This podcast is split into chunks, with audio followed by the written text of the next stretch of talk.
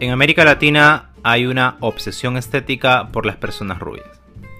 Hola, ¿qué tal? Los saludo a Josué R. Álvarez, esto es Contando los Días y hoy hablaré de un cuento ya muy viejito, es del siglo XIX y es del costarricense Manuel González Celedón, se llama El Clis del Sol. Lo primero, cuando yo leí el cuento, tuve que ir a buscar la palabra Clis. No sabía, no, tenía, no tenía idea de lo, que, de lo que significaba y pues no es más que la deformación de la palabra eclipse. Es una, es una pronunciación rural, es una pronunciación de personas muy sencillas. Y, y, bueno, eso, eso significa, no era ninguna palabra extraña como yo lo imaginé.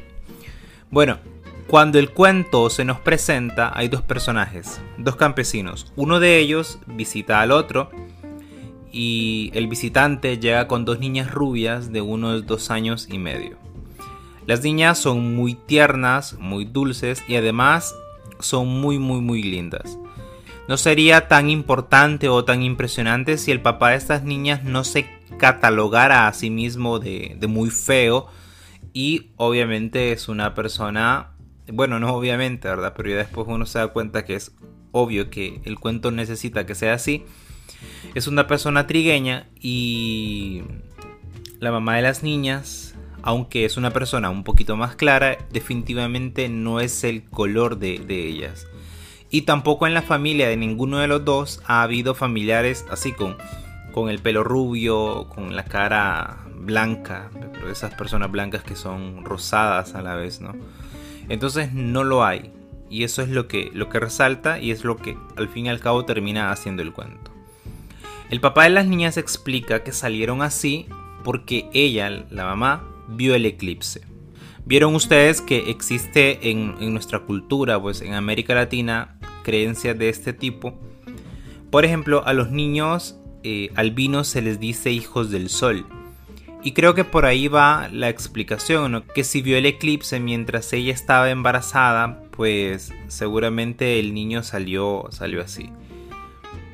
Y lo, que, lo que hace el cuento en realidad es que la explicación se la da a un italiano rubio.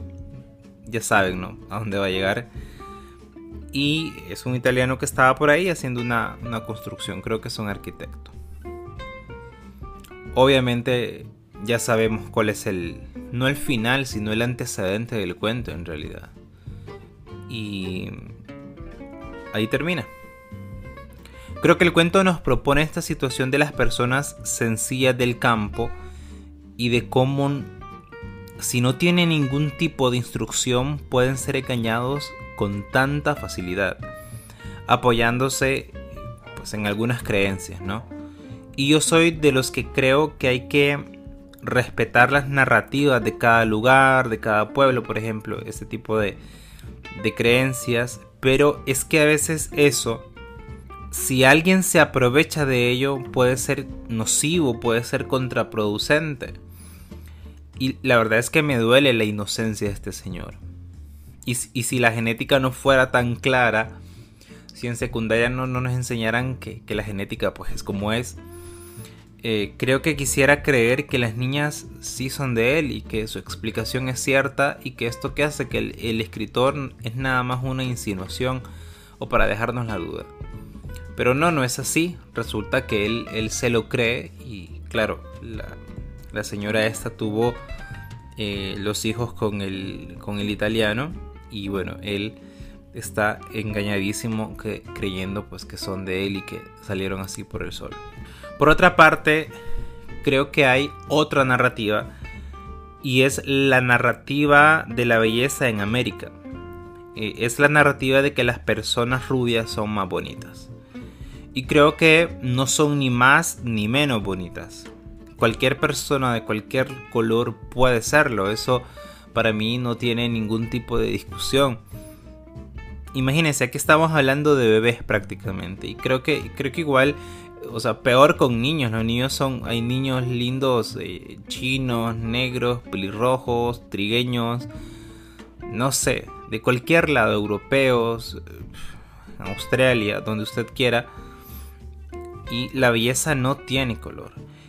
Y poco a poco hemos ido aprendiendo que no lo tiene, pero no del todo. Siento que hace falta algo, ¿no? Siento que todavía no estamos convencidos. Y claro, este cuento se escribió hace más de 100 años, se, escribió en 1897, o se publicó en 1897, pero creo que por eso pega más, porque 100 años después no es tan distinto el mundo, no es tan diferente. Aunque claro, el cuento lógicamente no es un discurso sobre lo rubio, sino este factor que uno va intuyendo de que las niñas no son de él y que luego se confirma, bueno, o, lo cierra para que uno lo confirme en su cabeza. Y, no es el relato de lo rubio, ¿verdad? Ni de las creencias. Pero de todas maneras siempre nos deja pensando en esto. En ese sentido el, cuento funciona bastante bien, siento que tiene una, buena estructura. Pues este señor llega con sus niñas, se da la conversación, el contexto y luego el remate. Eh, cuando hablan los personajes se nota la voz campesina. Me recordó mucho a, a y a toda esta escritura, mm, toda esta escritura sobre el campo que se hizo en, Centroamérica, que hubo un tiempo donde casi todas las novelas eran de ese tipo, ¿no? y que afortunadamente poco a poco se fue sustituyendo por algo mucho más urbano y que incluso otros autores han llegado ya a contar sus historias en, grandes metrópolis.